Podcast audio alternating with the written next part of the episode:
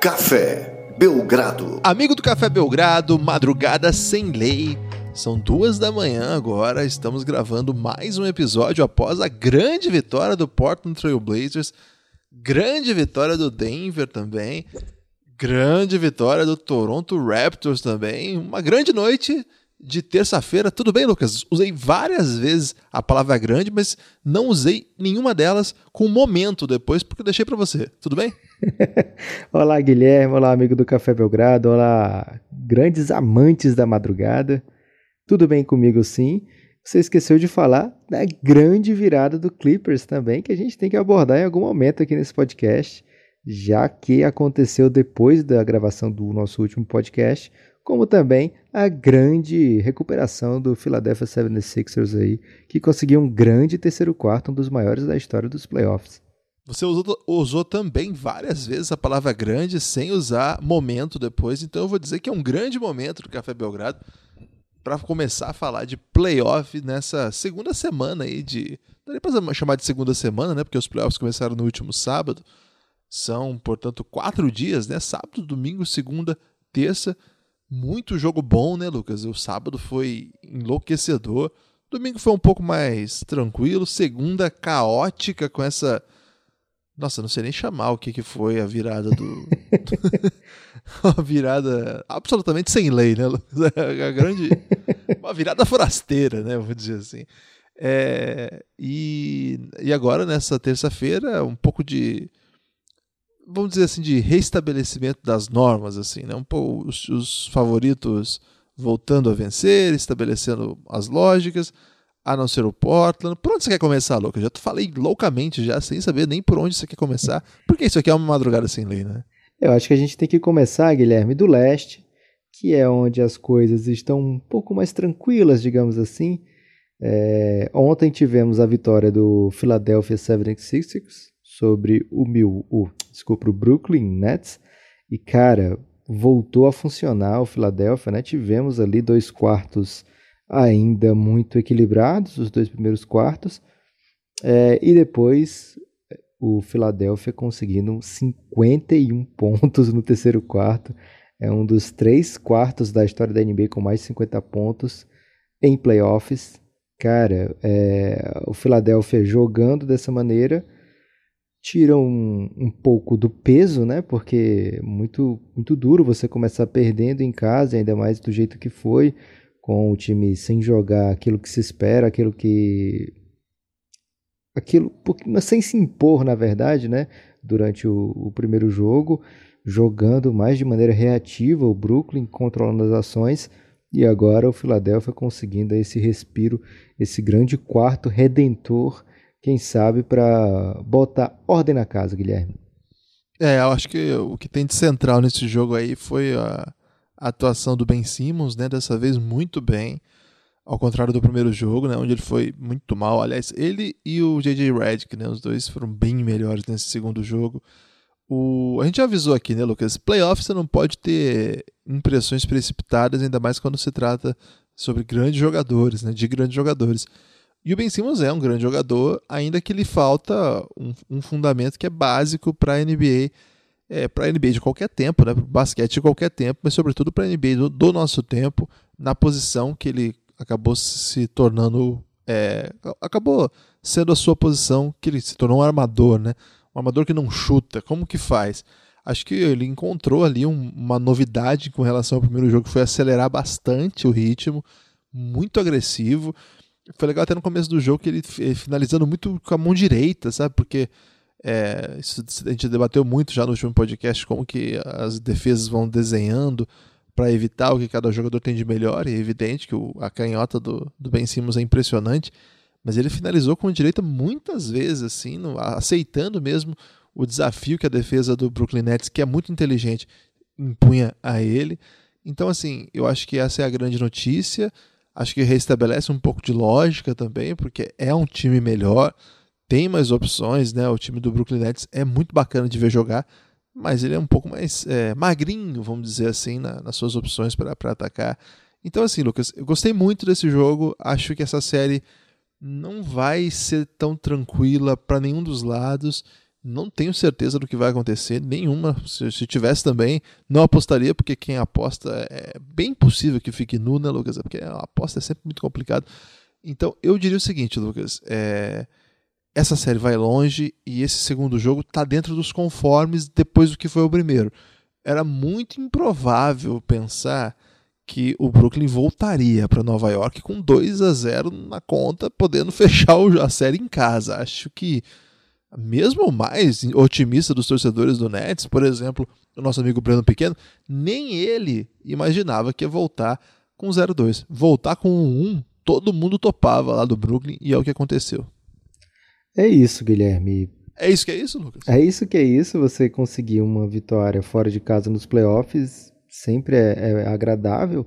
Você vai jogar agora controlando o mando, né? Basta, e aí uso basta de uma maneira um pouco libertária, Guilherme. Basta, é sem lei, Lucas. basta você vencer os jogos em casa que você está classificado. Lógico que para isso você vai ter que enfrentar um Philadelphia que é favorito, né? Tem, tem quatro jogadores ali com temporadas de All-Star, né? É, alguns não foram, mas o Tobias jogou o suficiente para ser All-Star nessa temporada. O Jimmy Butler já foi All-Star em outras temporadas. O Embiid e o Simmons foram nessa temporada. Então é um time com muito talento, com muito arsenal, né? O Brooklyn Nets vai continuar usando a sua rotação ousada, Guilherme, tem o, Rondo Kuroks, ele deu uma declaração muito curiosa, porque o Ben Simmons falou o seguinte: é, o Brooklyn Nets está usando o Jared Dudley e aquele garoto para me marcar durante uma frase, e aí ele ficou pistola com isso. E no jogo ele bateu muito no, no Ben Simmons. E as pessoas perguntaram da maneira agressiva dele de marcar o Ben Simmons. Ele falou: É, ele tem que me conhecer, me chamou desse garoto ali, não gostei. então é mais um, um matchup aí pra gente ficar olhando. É, o Dudley não jogou, né, Lucas? O que aconteceu? É, a grande, a grande arma secreta do, do, do Brooklyn Nets. Provavelmente uma doença aí. Dois jogadores tiveram, ficaram inativos por doença, o Allen Crabbe e o Dudley mas eu acredito que seja algo de algo passageiro, Guilherme. Ele é importante ali no, no sistema tático do, do Brooklyn Nets, uma espécie de técnico dentro da quadra, e ele é importante também para quem está assistindo, Guilherme, que fica sempre aquela impressão: caramba, eu podia ter jogado na NBA, cara. Se eu tivesse tentado um pouquinho mais, olha só o Dudley. Se o Dudley tá, por que, que eu não tô?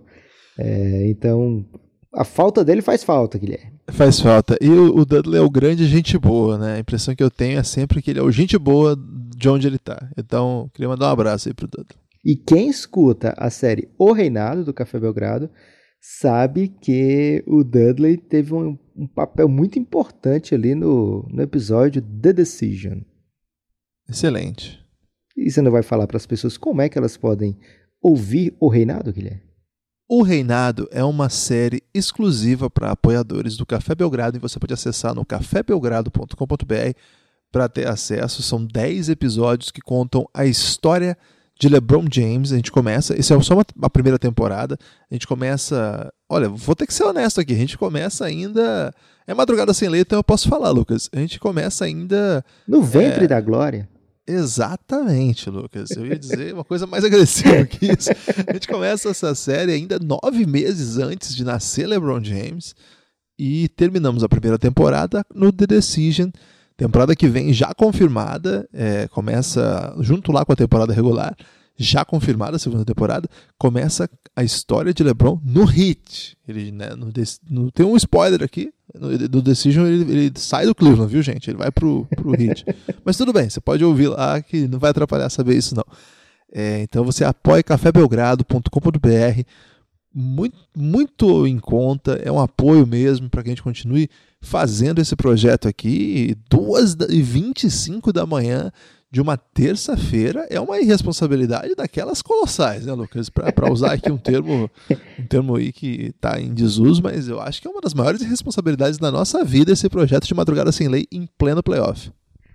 É isso, Guilherme. E aí, vamos agora para o outro confronto do leste, desse período aí sem podcast, desde ontem desde anteontem, né? A gente não dormiu, Guilherme, então eu fico confuso, mas desde da segunda-feira não eu sai... Eu tô um zumbi, Lucas. desde a segunda-feira não sai podcast do Café Belgrado. E aí teve outro jogo do Leste, que foi agora há pouco, Toronto Raptors contra Orlando Magic. Vitória acachapante do Toronto, mais de 30 pontos. Esse jogo teve um ponto muito positivo, Guilherme, que ele, digamos que ele acabou antes de começar o jogo do Denver e San Antonio. Foi bom isso mesmo. A gente não, não queria né, ficar dividindo a atenção, e aí o Toronto fez o favor de resolver logo a parada. Foi excelente isso aí mesmo. O jogo não foi tão legal, não, né? O jogo foi resolvido muito rapidamente. O Orlando Magic, Lucas, é um time muito aguerrido, sabe? É um time que ele mesmo quando a situação não tá bacana, ele dá um jeito de continuar lutando. É, o jogo que eles venceram no sábado teve muito disso. Teve dado um momento do jogo que eu achei que o Toronto ia passar o, o carro, assim. O Toronto assumiu o jogo e, e, foi levando. E eles davam um jeito. O, nesse primeiro tempo desse jogo de hoje, né, terça-feira, a gente está falando aí na terça para quarta-feira, é, o time continuou bem eu acho que em dado momento ali o Terence Ross chamou para ele, cara. Você, você, chegou a ver a hora que ele entrou, Lucas? Ele Sim, começou a matar. Ele entrou de maneira caótica ali. ele, ele matou, sei lá, umas 5, 6 bolas dificílimas, assim, segurando a equipe. Ah, mas não deu, né? Não, não dá. O Orlando Magic, ele, ele, é muito, ele é muito limitado nas suas opções. É um time que conseguiu essa vitória e foi impressionante. Mas é a tendência também. Eu falei a mesma coisa sobre o Brooklyn Nets cara, se o Orlando Magic volta do Canadá com 2-0, porra, aí tem que parar tudo, né, Lucas? Aí tem que anexar o Canadá aí, que é um sonho antigo dos americanos. Eu acho que mais preocupante do que a derrota, Guilherme, pro Orlando é o fato do Vucevic ainda não ter entrado na série, né? Primeiro jogo, 3 de 12 aproveitamento, ele tendo muitas dificuldades ali com o Marcasol, com o Ibaka, e hoje, mais uma vez, 3 field goals apenas em 7 tentativas, 6 pontos, 4 turnovers, ele não está se criando nessa série. E para o Orlando, tem algum tipo de chance de deixar essa série mais longa? Ele vai ter que entrar, né, Guilherme? Não dá para ficar dependendo do DJ Augustin nesse confronto do Terence Ross, do Fournier, né? Precisa do seu principal jogador. Eu acho que tá consolidado que o Vucevic foi o melhor jogador do time ao longo da temporada. Mas ele pegou o matchup daqueles, né, Lucas? Porque assim, é o Margasol ou o Ibaka e na ajuda Kawhi e Siakam. E, cara, é, é, nós estamos falando aqui de é elite, né, cara? Três defensores de elite o tempo todo quando você pega a bola. Não é vida fácil para ele, não, viu? Não vou, não vou chegar aqui e falar só porque ele não tá indo bem nesse, nesses playoffs, que é um leão de temporada regular, como alguém. O pessoal gosta, né, Lucas, de rapidamente é, tomar decisões. E a gente decisões. sempre fala aqui, né, Guilherme? Playoff é ajuste. Então tem que ter o ajuste. Não, não conseguiu ter, fazer o ajuste do primeiro para o segundo jogo, para você evite é, ter um facilidade para pontuar ou ter pelo menos mais chances de pontuar, mas o Orlando vai precisar fazer ajuste, tem, ainda tem tempo para isso. Voltou do Canadá com um ótimo placar, que é 1 a 1 algo talvez até inesperado antes de, dessas duas partidas. Então é, não tem que se desesperar agora, tem que realmente buscar fazer os ajustes, voltar a ser competitivo. Tem ótimas notícias de lá para cá, né? O Aaron Gordon tem feito uma série excelente. Se no primeiro jogo ele não pontuou muito, cara, ele fez um trabalho incrível no Kawhi. Hoje ele não conseguiu, o Kawhi estava pro crime, né? Mas o Aaron Gordon apareceu bem, meteu bolas de três, o que não é muita especialidade no dele. No primeiro tempo ele foi bem ofensivamente também, né? Enquanto tinha jogo, ele tentou ali. Isso. Então, acho que tá mais do que no lucro aí pro, pro Orlando essa, essa viagem pelo Canadá. Agora, o Toronto ainda é favorito, né, Guilherme? É, a, a tendência, assim, ó, o amigo do torcedor, ó, o amigo ouvinte que é torcedor do Orlando do México pode ficar chateado. Mas assim, a, e um abraço especial pro Johnny, né, Lucas? Que é o maior torcedor do Orlando do México no Brasil ao lado do Wagner Vargas. É um dos caras mais gente boas da rede social.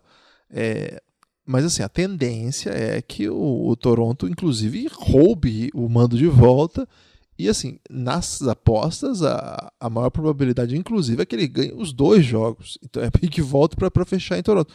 Agora, cara, o Orlando Magic venceu o jogo 1 jogando muita bola. Jogando muita bola mesmo. E nesse segundo jogo, ele teve ótimos momentos. E a gente sempre disse aqui ao longo da temporada é um time bom quando enfrenta equipes que são de alto nível. Eles conseguem igualar, eles conseguem entregar coisas que às vezes você nem imagina. Então eu, eu vou, vou dizer o seguinte, Lucas: vai me surpreender se esse time não conseguir pelo menos mais uma vitória em casa, levar essa série para seis jogos. Vai me surpreender. Eu sei que não é a tendência, mas é, eu, pelo que eles jogaram, eu estou ligeiramente confiante com o Orlando, Lucas. Vou, vou ter que dizer isso aqui. É, vamos fazer notícia disso aí, Guilherme. Vamos enquadrar essa sua fala aí para provar para todos os torcedores do Orlando que vivem chateados aí com o Belgradão que você é capaz de dizer ternas palavras é, você que é conhecido aí por, inclusive, cornetar jogadores de futebol que visitam Orlando. Acho que isso? Acho que a última coisa digna de nota aqui, Guilherme, é o Kyle Lowry finalmente chegando para os playoffs 2019, fez uma belíssima partida. É, que bom que você chegou, Kyle Lowry. Tá? Chegou atrasado, mas chegou, né? Agora, é, não Guilherme. Pode, não pode fazer zero pontos num jogo, né? Você pode escolher, Guilherme. Você quer ir de Denver Nuggets, Golden State Warriors ou Portland Trail Blazers? Vamos de Golden State na ordem cronológica aí, Lucas. Cronológica, então, é o. Ah, correto, parabéns. Você acertou cronologicamente. Eu tomei um elástico aqui porque eu achei que você tinha dito Denver Nuggets. Cara, dormir. É madrugada sem lei, Lucas. Às vezes o ouvido na madrugada sem lei, os gatos são pardos pro ouvido, que seria uma sensação sinestésica aí de mistura de sensações. Pronto. Agora, depois dessa explicação aí da sinestesia, tenho que confessar, Guilherme, eu, como boa parte do Twitter brasileiro da NBA, dormi. E você ficou acordado num raro momento aí de juventude tardia sua. Lucas, na madrugada eu viro uma espécie de Benjamin Button, porque eu vou é, rejuvenescendo ao longo da temporada, né? Eu, começo muito idoso, porque eu tô destreinado, né? Então, o jogo que é 11h30 eu já tô com sono, desmaiando, mas na reta final eu tô jovem pra caramba. Chega nas finais, Lucas, eu viro à noite, eu fico vendo matéria da, da TV local lá de. Geralmente é Golden State, né? Mas assim, esse jogo de ontem, é, eu, tô, eu tô. Vou ter que confessar aqui minha, minha arma, Lucas. E inclusive agradecer a minha esposa Vanessa é, e, por me ajudar nesse processo que tá me deixando acordado. Posso dizer qual é? Pode falar. É, eu tô tomando café às 11h30 da noite, Lucas. tomando banho de café ou tomando café mesmo? Não, café mesmo, Lucas. É, não é muito recomendável, né? Os, os médicos aí acham que não, não, não, presta. Mas é o jeito de ficar acordado, Lucas. Então fica aí a sugestão. Um café aí, pode ser até uma, um café Belgrado, se você tiver aí uma, uma possibilidade de, de adquirir essa peça que eu ainda não conheço. Mas assim, é... que jogo, hein, cara? É, tava 30 pontos. Eu já, como eu tava turbinado no café, eu, eu, eu deveria ter dormido, mas eu não tava com sono, né? Então foi o acaso, Lucas, não foi a, a credibilidade, um compromisso com a notícia que me deixou acordado. Nem não. mesmo foi... a confiança no Lou Williams, né? Não, nenhuma confiança. Eu tinha certeza que o Golden State teria, ter, ter, já tinha vencido naquela sequência do Stephen Curry, que para variar, mágico, né? Segundo quarto, é, apaixonante, para variar, né? Fez um, um, segundo quarto daqueles que em dois minutos ele acaba com tudo, né? Tem, o Curry tem essa coisa, né, Lucas, que em dois minutos ele acaba com um jogo. E deveria ter acabado, né? O time abriu 30 pontos no. Porra. 31 pontos, né? Tá todo mundo falando isso, né? Eu vi isso no basquetebol breakdown lá do Coach Nick, vi isso no, no NBA Ringer lá do, do Kevin O'Connor e do. Como é que é o nome do nosso amigo lá? Chris Vernon. Né? Chris? Vernon. É, os dois chamaram atenção para isso, imagino que mais gente também, que é, esses números perseguem o Golden State, o 3 e o 1, né?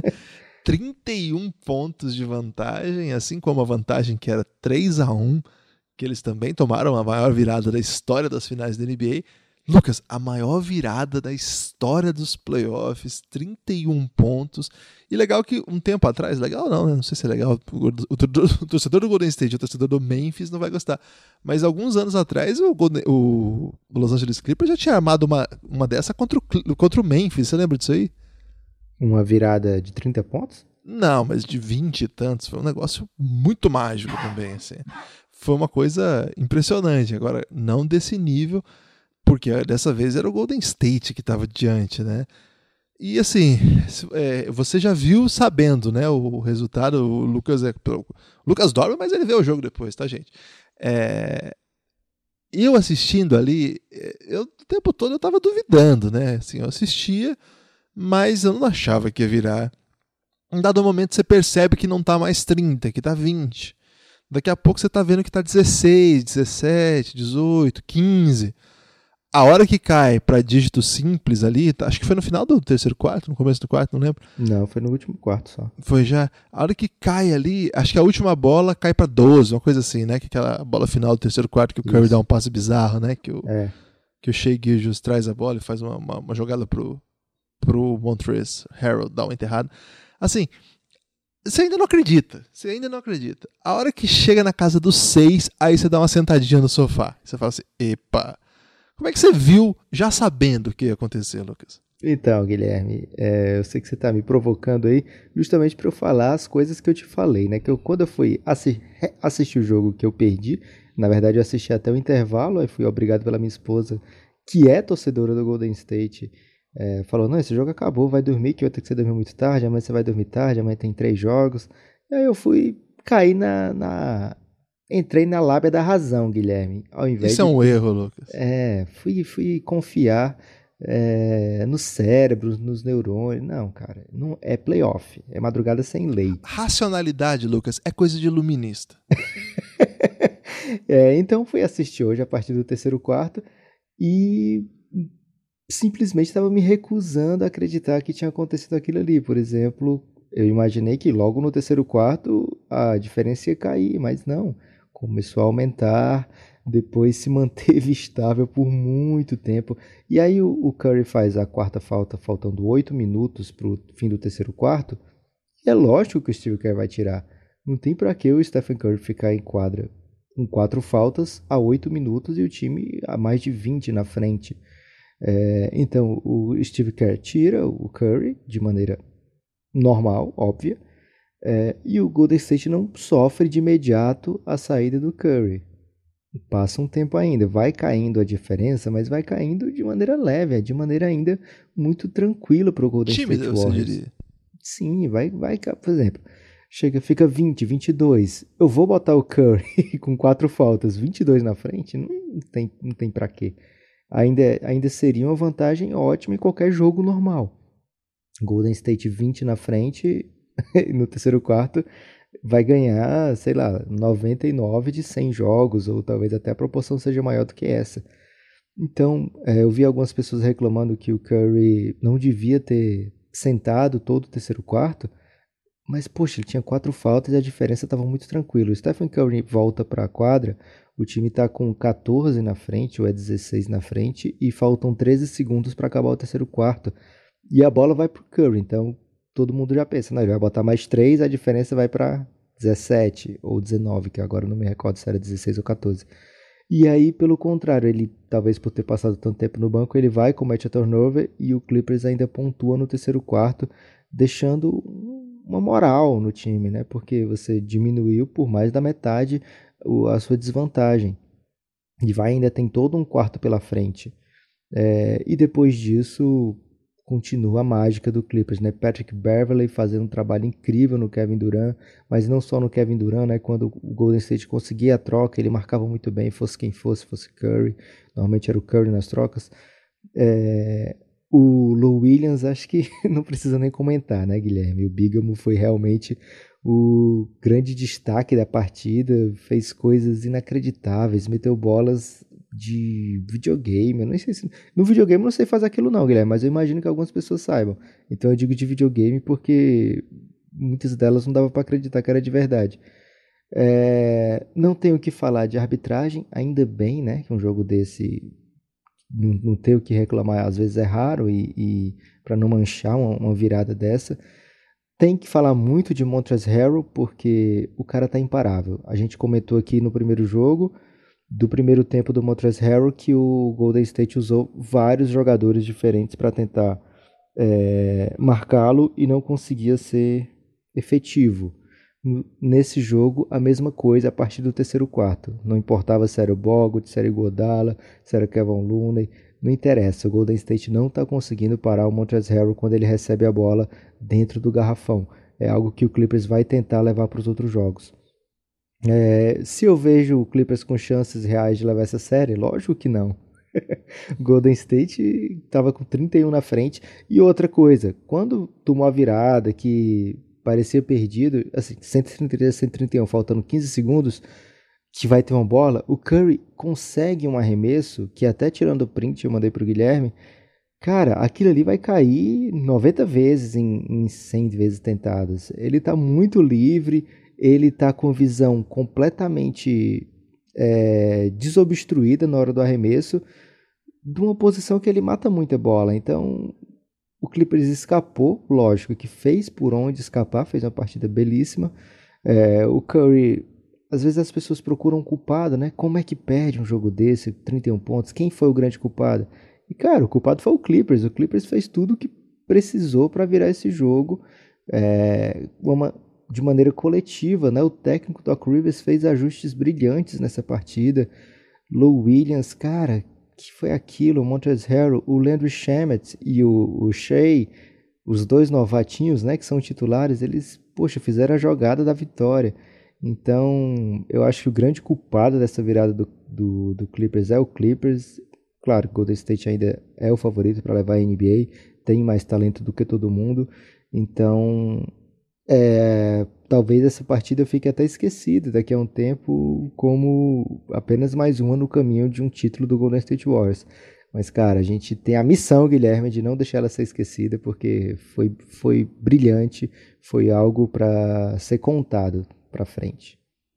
É, o Low Williams, depois desse, depois desse grande jogo aí, se tornou um, um candidato aí para quem sabe, se vamos ver o que, que vai acontecer no resto da semana, ser o personagem do primeiro episódio fechado para apoiadores da série Epic. Vamos ver o que, vai acontecer aí.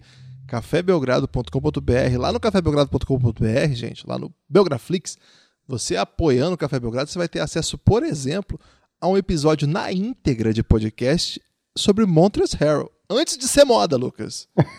Quando ainda era hipster fazer um episódio na íntegra sobre Montrezl Harrell, porque nós chamamos atenção durante a temporada regular o tamanho da temporada que ele estava fazendo, contamos a história e por que ele era para nós um dos candidatos a MIP, não o principal, mas um dos que mereciam ser cogitados aí nos ballots para MIP. Lá tem também um episódio na íntegra sobre o ano de Doc Rivers. Olha aí, Lucas, nós demos moral, a gente estava preparado para esse playoff, né? O Café Belgrado se preparou para esse playoff.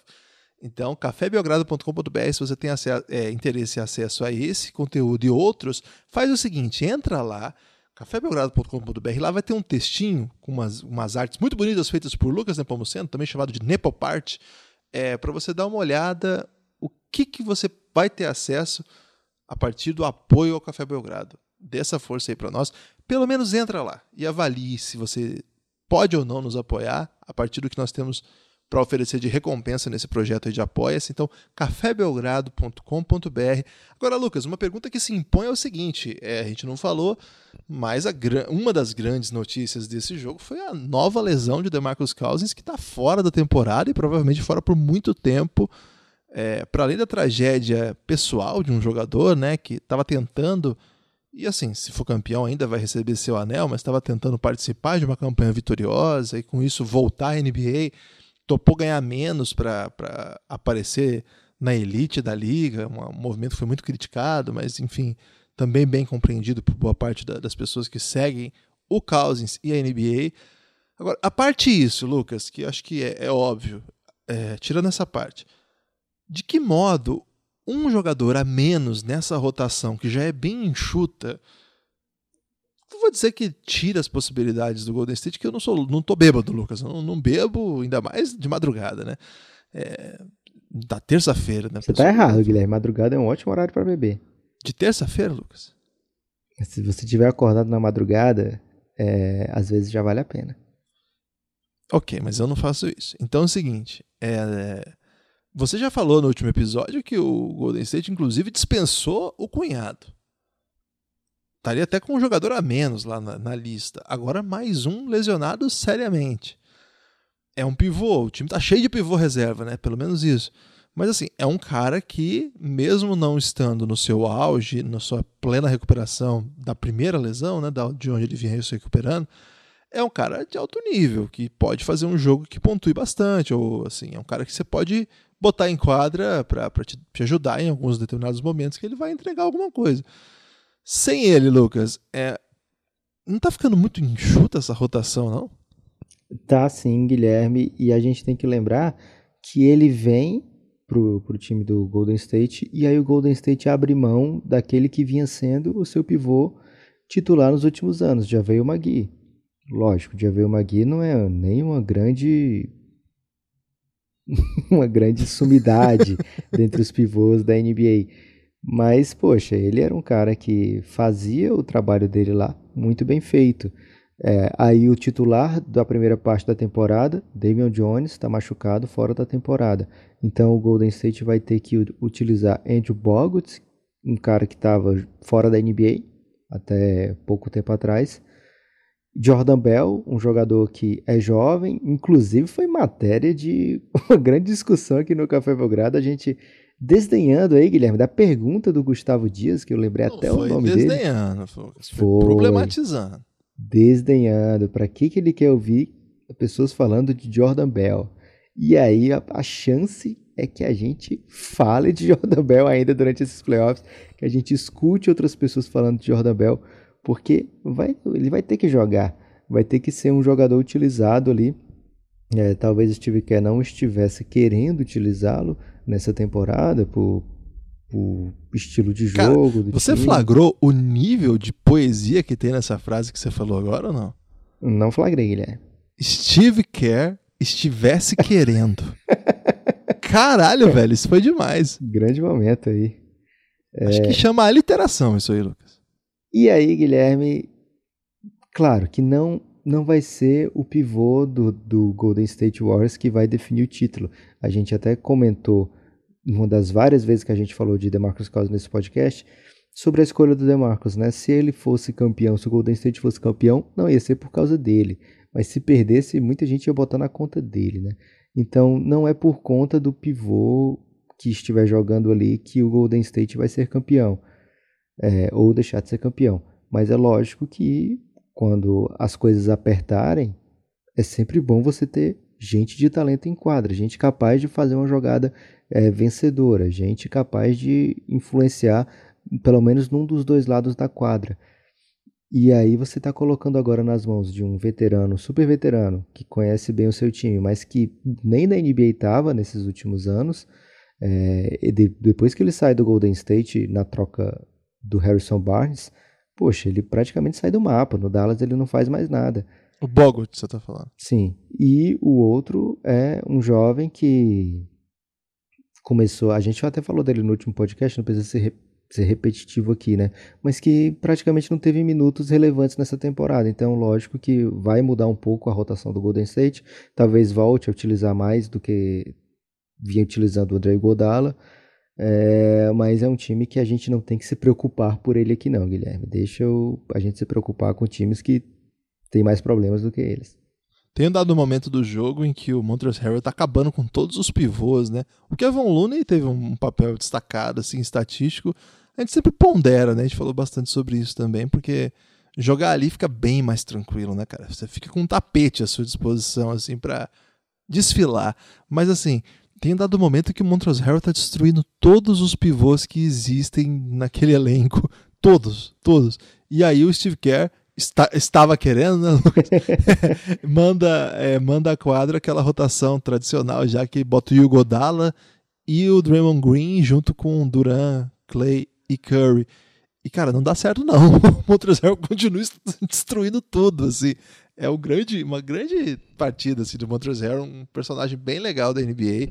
É, foi legal de ver esse jogo. E até também. no, no Rewatch, Guilherme, a, a, gente conversa sobre isso, né? Caramba, o Houston tinha o Montrezl Harrell também, né? Ele vai na troca do Clippers com o Clippers pelo Chris Paul. É, que, que bom que o Clippers exigiu de qualquer maneira que o Houston incluísse o Montrezl Harrell, porque ele tem feito a diferença, né? As é. trocas, né? O Shamet também chegou esse ano, tá impressionante, né? Assim, quem imaginava que ele seria titular e matar a bola decisiva? Não era o, o perfil que a gente tinha para ele lá no, no, no Philadelphia, mesmo que ele tivesse espaço, tá? Ah, muito legal, muito legal a temporada do Clippers. Podemos ir para o próximo e, jogo. Lucas. Claro, né? Acho que a gente falou pouco do Beverly, que se ele não parou o Duran, porque se a gente for olhar os números do Duran, ele só tentou oito arremessos e terminou com 21 pontos. Então ele foi muito é, efetivo. Mas o Duran não quer chutar oito bolas no jogo. O Golden State não quer que o Duran chute oito bolas no jogo, né? E o que o Beverly fez para tirar as, as chances do Duran receber a bola é, foi algo realmente cinematográfico, né, Guilherme? Cinematográfico, é isso mesmo. É, marcando pela frente, tumultuando, trombando. Abraçando a cinturinha. Fazendo falta sem o juiz dar. fazendo falta que o juiz dá, tanto que ele foi excluído com falta. É, ele entra na cabeça do, do Duran, né? Pra usar um termo aí que o Galego nos ensina, é um inception, né, Lucas? Ele faz um. ele, ele deixa o Duran. Acho que o Duran, cara, ele fica incomodado. A gente conhece a. A gente não conhece a fundo, evidentemente, mas a gente tem um feeling sobre o Duran de ser uma personalidade muito. Eu acho que ele saindo do jogo, Guilherme, ele pega o Twitter e desconta tudo. Ele vai marcando o Beverly lá nas contas dele, falando que ele é muito sujo. Vamos pro próximo jogo, Lucas? Vamos de Portland. Ah, a gente não falou do Galinari. Fala qualquer coisa aí do Galinari. Galinari. Que jogador, hein, Lucas? É o melhor italiano desses playoffs. E olha que tem o Bellinelli. Não, mas falando okay. sério, Galinari, acho que a gente falou o suficiente dele durante a temporada, né? Como mesmo ainda quando tinha o Tobias Harris, a gente comentava aqui como o Galinari muitas vezes era o, o principal jogador, né, do time. Era, num, se não era o maior pontuador, ele era a referência moral da equipe. E que ano que ele está tendo, que bom que ele está tendo essa chance de jogar sem livre de contusões. E ano que vem é um ano muito importante para ele, porque vai ser ano de playoff ou desculpa, vai ser ano de contrato é, e esses playoffs estão dando uma, um, um, belo portfólio aí para ele conseguir mais um belo contrato na NBA. Oklahoma, saindo agora da ordem cronológica, Guilherme, para deixar o jogo mais apertado para o fim. Oklahoma City Thunder e Portland Trail Blazers, vulgo show do Lillard e do CJ. É, esse, essa série é bem legal porque coloca frente a frente primeiro dois elencos que eu acho que são de algum modo equivalentes. E além disso dois armadores assim que nós colocamos juntos até no All NBA Second Team né? Na série que a gente fez lá para apoiadores do Café Belgrado. É, como é que chamava a série? Ballots? Ben. Ben perfeito. Ballots All NBA é, a gente colocou o Damian Lillard e o Russell Westbrook na segunda equipe ideal da NBA claro. A primeira com Curry e Harden nas posições 1 e 2 e eles frente a frente é bem, é bem interessante, né? Porque é um duelo assim que coloca personalidades muito distintas, é, estilos muito distintos de, jo de Nossa, jogo. Muito distintos. E, e assim, o Damian Lillard tá engolindo, Lucas. Tem, vamos ter que falar isso aqui. O que ele tá jogando. É, é, é, uma, é, uma, é um ano, eu acho, e é uma série de playoff. Depois que foi o ano passado, que foi tão dramático, né? O time ser varrido pelo Pelicans. O Pelicans, Lucas, é com perdão aí do Gilson Makimoto, que é um dos personalidades aí mais carismáticas do, do Pelicans, no, eu, diria, eu diria no hemisfério sul, né? Ele eu acho que o Pelicans é um time meio sem CPF, Lucas. Você conhece essa expressão? Existe essa expressão aí? Esse time não, é meio não vou CPF. aceitar você falar mal do Pelicans no ano passado aqui não, Guilherme. O time fez o que tinha que fazer não, ano passado. eu disse que a história do Pelicans é um time meio sem CPF. Ok, ok. E aí, o Portland, pelo contrário, é uma trajetória muito rica. Não faz sentido que aquele time seja marcado por ter sido varrido por um time que, assim, ah, ok, grande ano. Anthony Davis jogou muito. Drew Holiday acabou com tudo. Playoffs Rondo parecia demais. Ok, ok. Mas, velho, não, não casa com a trajetória do Blazers. O Blazers é maior do que ser varrido pelo Pelicans, um time que até hoje não se encontrou. E que bom que esse ano, é, mesmo que ele não que seja eliminado, vamos per, per, perca os próximos quatro jogos. Eu acho que não é isso que vai acontecer. Mas ainda assim, eu acho que esse ano coloca mais uma vez no terceiro seed, o que ano passado já tinha sido impressionante, eles repetem isso. O Lillard mais um ano, né, se consolidando como um dos melhores armadores da NBA, né? Se a gente não consolidar, se a gente não considerar aí o Harden um armador, ele é o segundo melhor armador dessa temporada. Não é fácil isso, numa era com tantos talentos nessa posição. cara, esse cara joga demais. Ele joga demais. E o Blazer, além do mais, assim, vem de um drama de perder um titular, uma fratura horrível. É, todas as fraturas são horríveis, por uma lesão horrível. E estão dando conta e hoje passaram o carro, né? O que foi esse jogo, Lucas? O que foi esse jogo? É, e aí, no primeiro jogo, teve aquele grande, aquele grande episódio do Enes Kanter. Nesse, nesse segundo jogo, mais uma vez, ajustes, né? O Oklahoma City Thunder não permitiu o Kanter se criar e mesmo assim o jogo foi até mais tranquilo para o Portland Trail Blazers, né? O jogo nunca esteve assim. Tudo bem, o Oklahoma até pula na frente no começo, mas nunca pareceu estar fora do controle do Portland Trail Blazers. É claro que até o intervalo, o, o Portland empata na última bola e a gente estava acompanhando muito mais de perto o jogo do Denver, né? Então, eu estava vendo, por exemplo, esse jogo como segunda tela, Guilherme. Estava na TV o Denver e esse jogo estava no meu celular.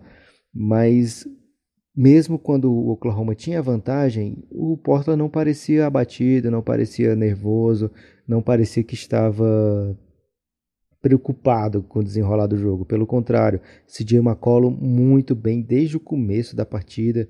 CJ McCollum se impondo perante a marcação do Oklahoma City Thunder é, que parece que ele realmente está curado, Guilherme. Vamos bater na madeira aí, torcer para que ele continue assim. O cara fez.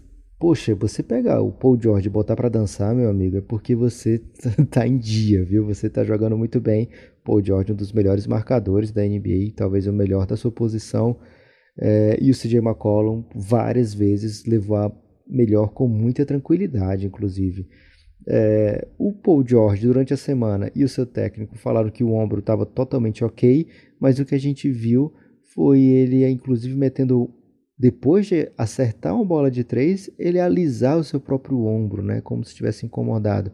Então, com o Paul George incomodado com o ombro, cara, esse Oklahoma fica muito, muito suscetível a sofrer porque ele vai depender do Russell Westbrook e o Russell Westbrook não tem um histórico muito bom em playoffs, por exemplo, ele acaba às vezes passando do, da medida lá do, da sua competitividade, ele acaba achando que vai acertar a bola de três toda hora e aí ele tem aproveitamento horrível. Hoje ele chutou 5 de 20, Guilherme. Teve até uma bola que foi emblemática, que foi quando o Lila de um lado da quadra atrapalhou o Westbrook e aí ele vibra muito porque o Oklahoma comete um turnover, se eu não me engano, um arremesso que que vira que, que sai de quadra, então é fundo bola para o Portland. E aí na jogada seguinte, marcado pelo Westbrook, ele manda quase do logo do meio da quadra e é sexta, né? Então tá muito evidente aí, pelo menos nesse jogo de hoje foi muito evidente o tipo de efeito que estava tendo essa, esse duelo, esse confronto direto entre esses dois jogadoraços, que inclusive usam o mesmo número de camisa, Guilherme. É, são dois jogadores, lógico, do mais alto nível da NBA, como você falou, colocou aí, a gente colocou ambos no All Second Team. A temporada do Lillard é superior, ele não vai ser All NBA primeiro time simplesmente por conta de James Harden e Stephen Curry serem dois malucos, terem feito temporadas incríveis mas ele merece alguns votos, inclusive, para o NBA primeiro time. É uma temporada mágica do Lillard e que bacana que o Portland está jogando de maneira tão competitiva nesses playoffs. Eu acho que os ajustes que o Billy Donovan vai ter que fazer vão ter que ser profundos. É... A gente está falando de um time que terminou muito mal a temporada. A gente lembra aí que os últimos 25 jogos do, do Oklahoma, mais ou menos, teve um montão de derrotas, né? Eu acho que os últimos 40 jogos teve mais derrotas do que vitórias. Depois do All-Star Weekend, a temporada meio que degringolou junto com o ombro do Paul George. Então a gente não sabe o que que o Calipari vai, vai fazer, mas para essa série ficar mais longa, para essa série ter uma história diferente. Calipari, você foi ousado. Caramba, Billy Madrugada sem lei. É, sabe o que é está acontecendo? O Calipari está aparecendo na minha TV nesse momento. Excelente. ESPN Extra. É, tá mandando um abraço pro Anthony Davis aqui nesse momento, falando com o John Wall, com todo, ele junta todo mundo ali de Kentucky, né? Demarcus Cousins apareceu agora. John Calipari, o primeiro cafetão honesto, é o nome da, da matéria. Fica aí a notícia para vocês. é, então, o Billy Donovan vai ter que fazer um, um ajuste incrível aí na, nessa parte do jogo 3 para essa série ficar longa. Você sente um cheiro de varrida, Guilherme? Ou, ou você acha não, que não? Eu não sei. Eu, não, eu acho que não. É, porque agora vai para Oklahoma, né, Lucas? E lá é madrugada sem lei. Caramba, lá é barulho. Lá é madrugada sem lei, velho. Lá é a torcida é bem, bem legal de assistir. E eu, eu falei isso para você algumas vezes. Eu acho que teve até um, um preview da NBA TV que eles estavam discutindo. A pergunta é bem legal, assim. Qual time que você não se surpreenderia se fosse campeão da NBA ou eliminado no primeiro round? e todo mundo votou no Oklahoma. Porque assim, você realmente pode imaginar esse time sendo eliminado no primeiro round com tranquilidade. E se você imaginar dos outros times que você sente tranquilidade e pensar que ele pode ser eliminado no primeiro round, nenhum deles tem caixa para ser campeão, a não ser um time que tem estrelas como esse desse nível e desse gabarito. A gente até chegou a ponderar uma final desses caras contra o Golden State de conferência. Como que ia ser legal, né? Ver o, o Paul George, o Westbrook jogando uma final, tá? Eles não entregaram ainda o necessário para a gente fazer esse tipo de projeção. Então, a essa altura, né, no dia 17 do 4, às 3 e 5 da manhã, Lucas, fica parecendo coisa de lunático achar que esse time pode ser campeão. Mas eu tô falando assim de potencial, né, de, de jogar bem. Esse time já mostrou esse ano. Agora, tem essa questão do ombro do Paul George. Será que ele não teria ele caiu muito o nível dele, porque em dado momento. Será que não tem um gelol ali, Guilherme? É, eu não sei, Lucas. Eu acho que essa questão vai para além daquilo que a Cânfora pode resolver. Eu acho assim, em dado momento da temporada, ele foi o terceiro melhor jogador da NBA. Mas faz tempo que ele não é isso mais, né? E eu acho que na medida é. em que ele deixou de ser, é, aí você cria uma, necess... uma, uma super necessidade de Westbrook. E o Westbrook super, é, com super necessidade, ele joga muito, é legal de ver é, é, um selvagem alado avançando por sobre as defesas, né? Mas aí você pega um armador do nível do Lillard, né, que entende o jogo como poucos, que é feroz, mas é, ao mesmo tempo que é feroz, dosa, né, o que tem que fazer. Cara, ele fica muito aquém assim do que precisa para vencer o jogo. Vamos ver voltando para lá. É, tô sentindo um pouco de falta do caos do Steven Adams, sabia? Eu achei que ele ia ser um pouco mais dominante com a ausência de de pivôs de alto nível nessa série, né? A gente até falou bastante sobre o Canter. É, o, o Porto... Eu acho que hoje ele fez a parte dele. É. Limitou muito bem o Canter, encheu todo mundo lá de falta. É, pode ser. Eu tô sentindo falta porque assim, quando a gente sempre comentou o Portland aqui, todo, é, o comentário faz uns três anos que é esse. Um time que tem as suas duas estrelas no perímetro não vai a lugar algum. Sempre tem isso, né? E, Nesse ano, o, o, Nurkic. o Yusuf Nurkic estava jogando num nível. Madrugada sem lei, a gente esquece o nome até dos jogadores que a gente adora, Lucas. o Yusuf Nurkic estava jogando. Eu ia falar assim, o Bósnio lá.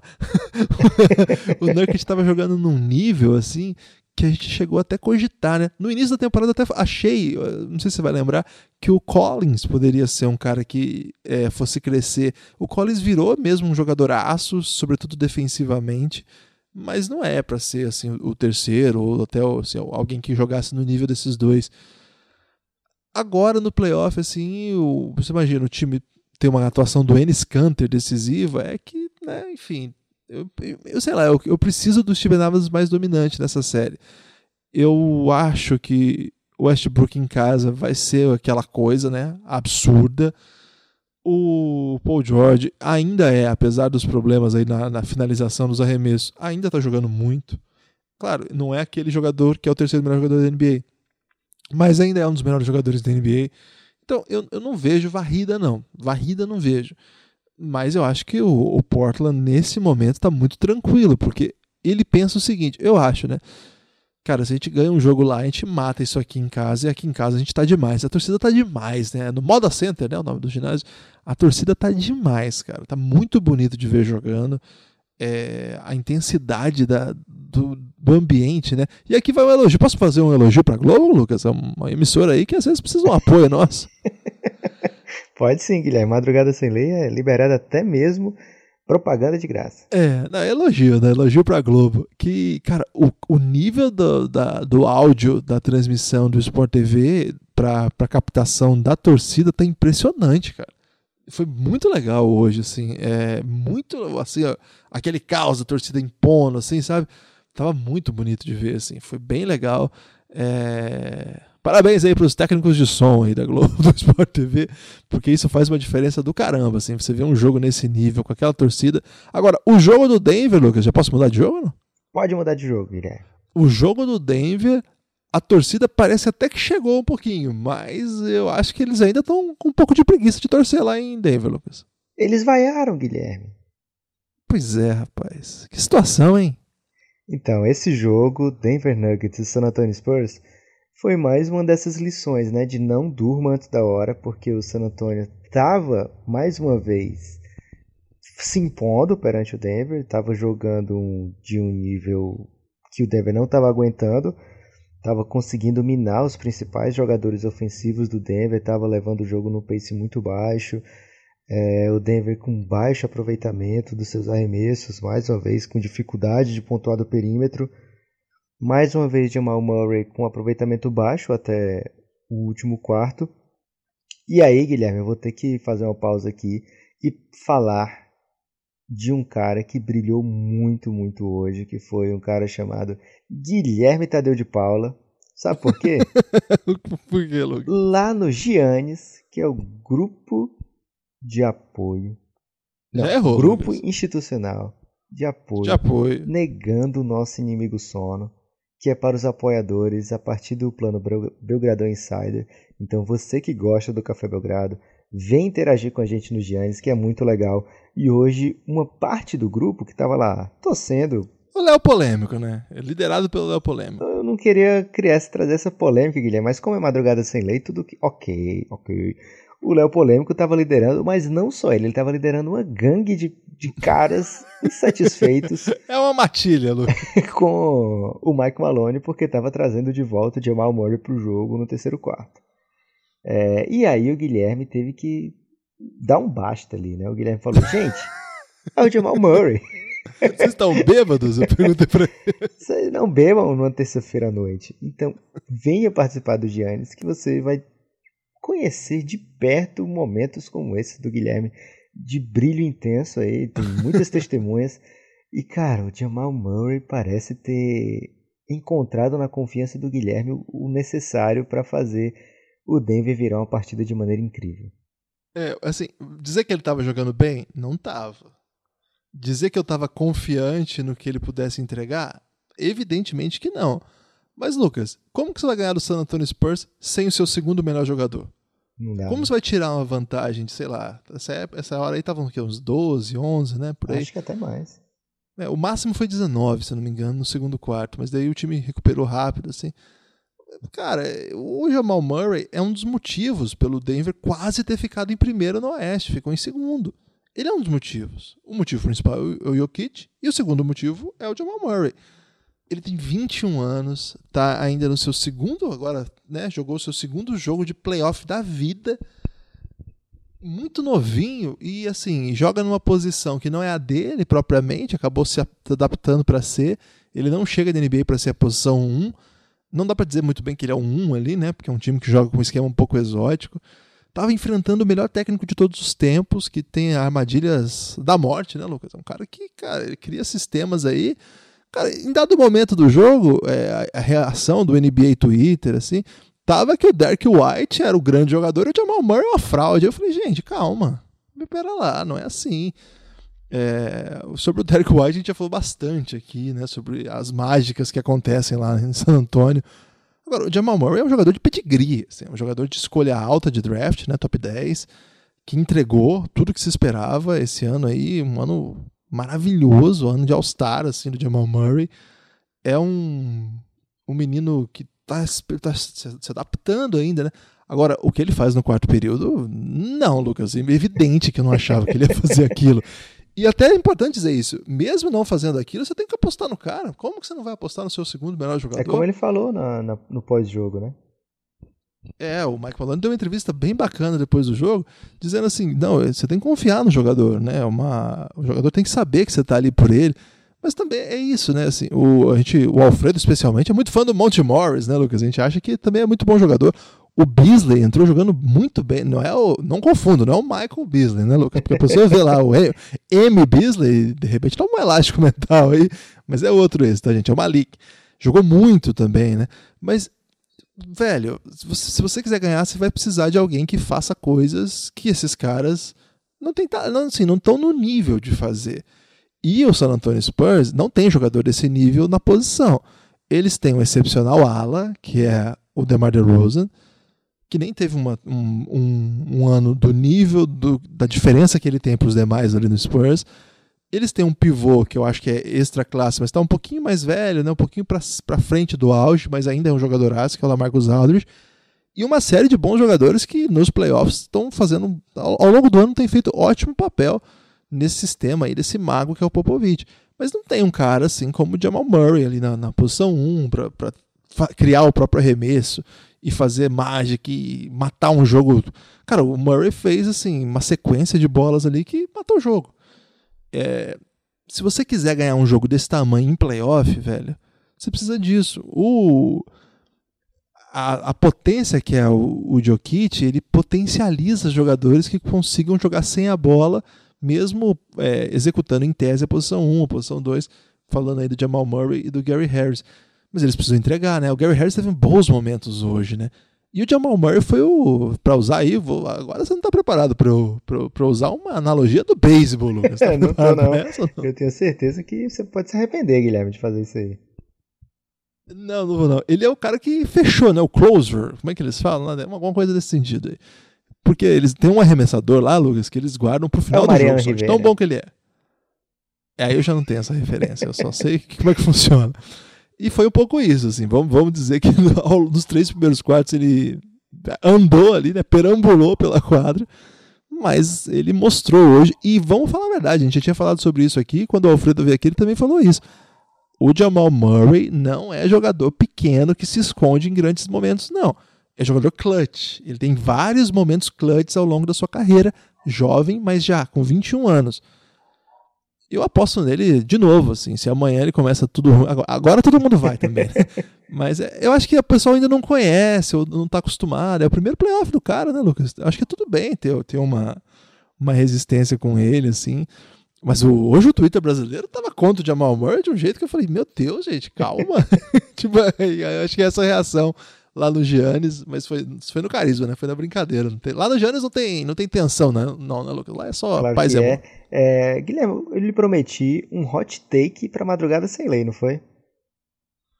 Eu tô preocupado, Lucas, porque hoje em dia as pessoas estão aproveitando do conceito do hot take para falar não, uns absurdos aqui, aí aqui é e achar que tá é tudo bem. Take mesmo, Guilherme. Que é hot take não é não é nada desses absurdos que você tá pensando e que muita gente pensa assim já com ah, meu Deus, brasileiros.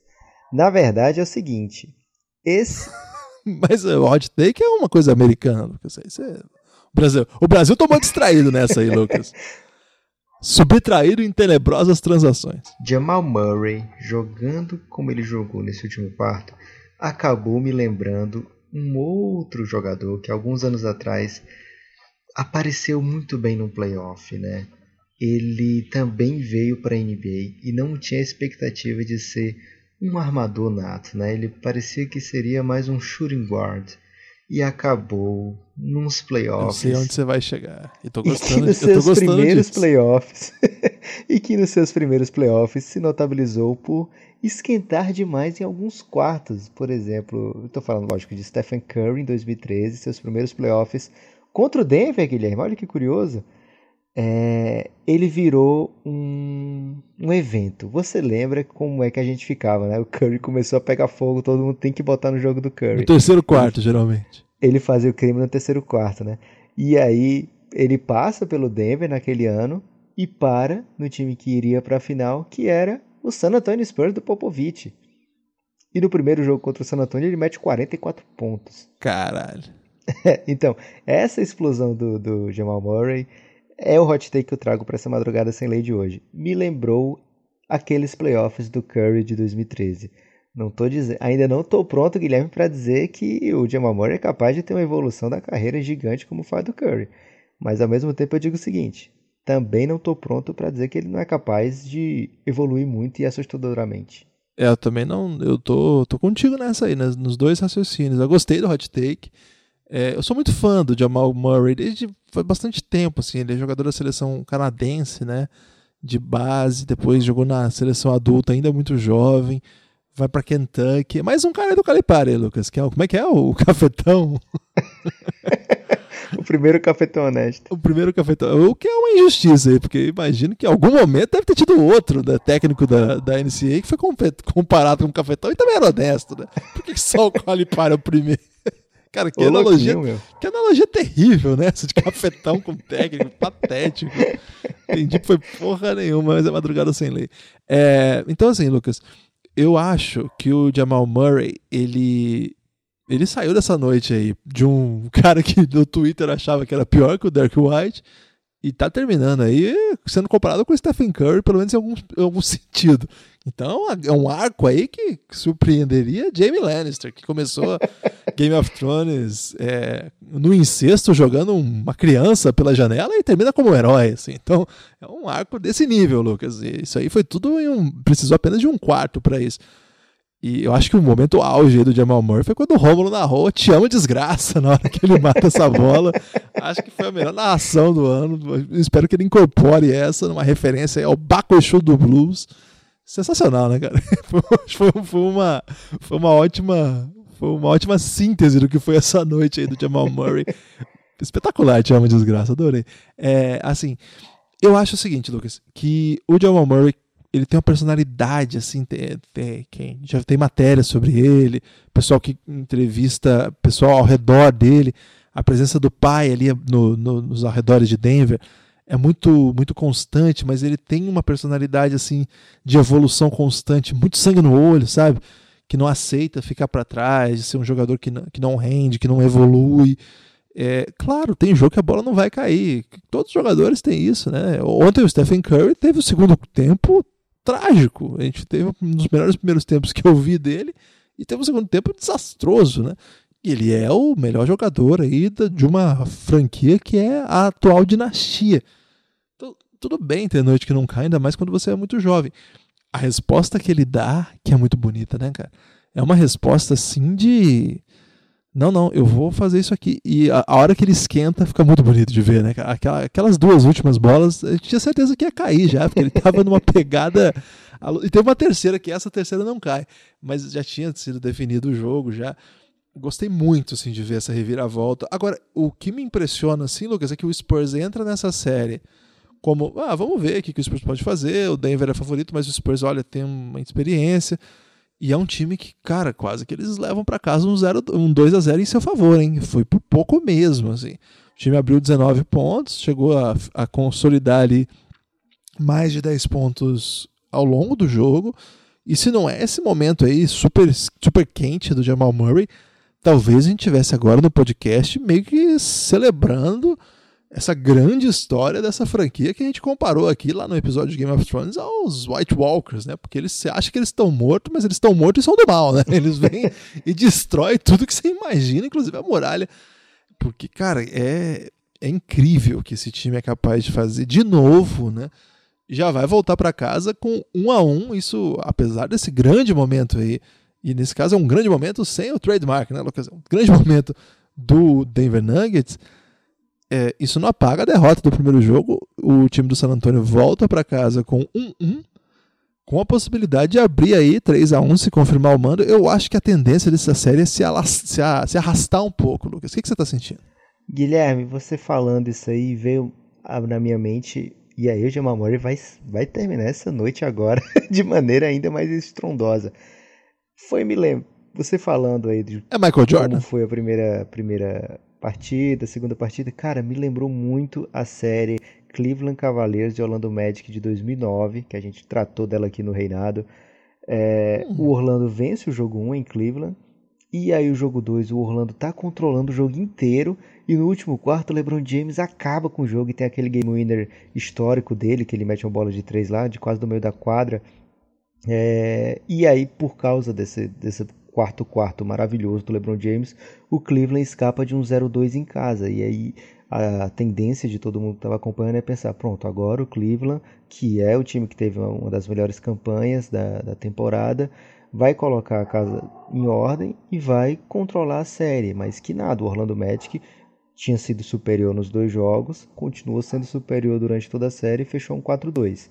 É claro que a história não, não é uma coisa cíclica que se repete o tempo todo e toda série que tem o mesmo começo vai ter o mesmo fim.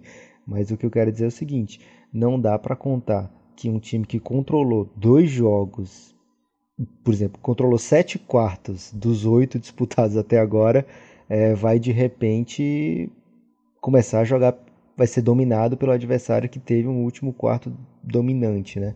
Então, assim, tem muito ajuste a ser feito nessa série. O Popovich é um mestre em playoffs, né? Um cara que vence muito em playoff.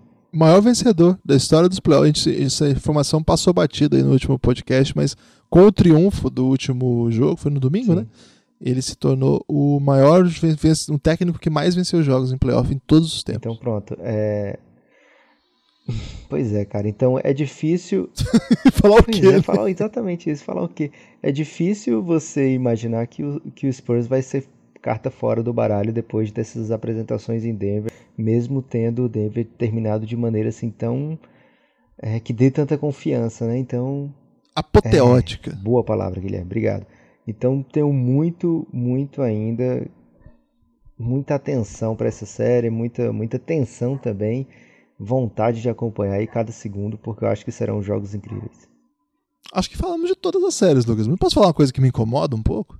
Claro que pode. Madrugada é sem lei, Guilherme. É, mas me incomoda jogos ao mesmo tempo, Lucas. Eu, na temporada regular eu topo porque. Temporada regular, vamos falar a verdade, né? A é, você é... escolhe ali e você vive. Você vive com aquelas consequências, de boa. É, isso. Agora, playoff, por exemplo, você falou aí que ficou nas duas telas, né? Você liga o computador, uma, ou o tablet, sei lá, e na TV outro. Eu não consigo, velho. Eu faço isso, mas eu não consigo prestar atenção em duas. O que, que dá para fazer? Como a NBA tem bastante tempo técnico, intervalo, é nos intervalos você virar o olho. Mas eu gosto nos intervalos, você sabe que eu tenho um caderninho, Lucas, que eu faço anotações, e eu faço nos intervalos. Então, a hora que eu estou escrevendo, eu escrevo com certa lentidão, assim. A hora que eu vou terminei de escrever, já voltou. Então, dois jogos ao mesmo tempo, eu fico um pouco incomodado, velho. Será que não teria como falar lá com o Adam Silver para parar com isso aí? Guilherme, você tem que aprender a utilizar um aplicativo de jogo em que você fala e ele transforma em texto. Meu silêncio falará por mim. Não, seu silêncio ele não vai conseguir transformar em texto, não, Guilherme. Você tem destaque final, Lucas? O meu destaque final, Guilherme, é o seguinte: estou esperando vocês, amigos ouvintes, no Giannis. Eu quero ver se esse, o Giannis está chegando em 90 pessoas já, Guilherme. 87 hoje. Lucas. 87, olha só. Então, eu posso continuar com a mesma coisa que eu estava falando, né, Guilherme? Tá chegando em 90 pessoas e eu quero que daqui para o fim dos playoffs esse Giannis tenha passado, esteja nos três dígitos, Guilherme. Esse é o convite Caramba, que eu faço. 100 pessoas. Convido aí aos nossos amigos ouvintes. Quero conversar com vocês lá e olha, hot take o que não falta. É, hoje rolar, rolou um que era assim, Guilherme. É, Damian Lillard é um Stephen Curry com bola de três. Não vou dizer quem foi. Quem foi o autor dessa presepada? Não vou dizer quem foi, Guilherme. Ô Lucas, para você estiver interessado aí que, em seguir o conselho do Lucas, entra lá no cafébelgrado.com.br. Lá tem tudo que você tem acesso para ser apoiador e cada categoria de apoio. É assim que funciona o Apoia-se, né? Você apresenta o seu projeto e pede aí um programa de financiamento coletivo para que a gente consiga continuar fazendo isso aqui se eu puder dizer que, mais uma vez, que estamos gravando e agora já são 3h28 da manhã, eu peço até para você olhar aí, Lucas. O que, que tá passando na TV uma hora dessa? Eu tô no mosaico da ESPN, aí, grande momento da ESPN. Tô vendo aqui o, um documentário sobre o Calipari que tem o Anthony Davis aqui com uns 15 anos. Olha aí que excelente. Então nós estamos 3 e meia da manhã, provavelmente você, amigo ouvinte, se você for responsável, tá dormindo uma hora dessa, então você. Você tá criticando Talvez... as pessoas que estão acordadas na madrugada? Jamais. Estou dizendo que as pessoas que têm uma responsabilidade com a própria saúde estão dormindo, mas tem pessoas que não têm responsabilidade com a própria saúde, e aí é direito delas também, né? Quem sou eu para dar palpite na saúde de outrem? É, mas então você confira aí cafébelgrado.com.br, lá tá tudo explicadinho, cada uma das categorias, cada um dos, das recompensas que você pode ter. nos ajude a continuar tocando esse caos aqui, porque quanto mais apoio, mais Madrugada Sem Lei, mais podcast. Hoje já tem mais de 35 horas de conteúdo exclusivo. Se você apoiar hoje, você recebe imediatamente isso. Lucas, agora você pode falar seu destaque final. Eu já falei, Guilherme. Você tá, você tá com muito sono, tá pedindo dois destaques finais? É porque hoje você brilhou tanto que você merece dois destaques finais. Então, meu destaque final consecutivo vai. Sabe para quem, Guilherme? Pra quem? Vai para a dupla de torcedores do Los Angeles Clippers, lá do Giannis, Heitor Facini, Lucas Davi. Esses caras são férias. Eles ficaram acordados, Guilherme, no jogo ontem, Comigo. confiantes. E poxa vida, que momento para eles. Então, grande abraço a eles. Os torcedores do Denver poderiam ter ganhado esse abraço, mas poxa, 31 contra o atual campeão, a atual dinastia, é algo de maior destaque, Guilherme. Então, é um grande destaque final. Um abraço para eles. O meu destaque final é o seguinte, Lucas. A série The Shop, que tem LeBron James aí como protagonista e organizador. Por um momento né, eu achei que você estava lançando outra série do Café Belgrado aqui, Guilherme. Fiquei atônito. Não, não. A série do Café Belgrado vem aí sábado, Epic. E, cara, vai ser caótico, hein? Apoia Café Belgrado, não fique sem isso aí, não, porque a experiência completa de playoff tem que ter isso aí também. Mas agora, Lucas, né? A HBO, que é a, série que tem Game of, o canal que tem Game of Thrones, então tem mu- tem muita gente que tá assinando só por esses meses aí. Então, o que, que tem de, de brinde aí, se você for lá? Sem patrocínio aqui, tá, gente? A gente não tem acesso a, a esse nível de patrocinador ainda, né? Mas a gente vai chegar lá. Mas é uma dica pro nosso amigo ouvinte aí que o The Shop, uma série do LeBron James em que ele recebe personalidades do esporte, da música, do entretenimento, de modo geral, para discutir questões políticas. Free Agents. Free Agents também. É, tempering, né? É, ele é, é muito legal essa série. Ele tá numa barbearia, ele senta com a galera e eles ficam trocando ideia, aleatória mesmo. É bem aleatória mesmo.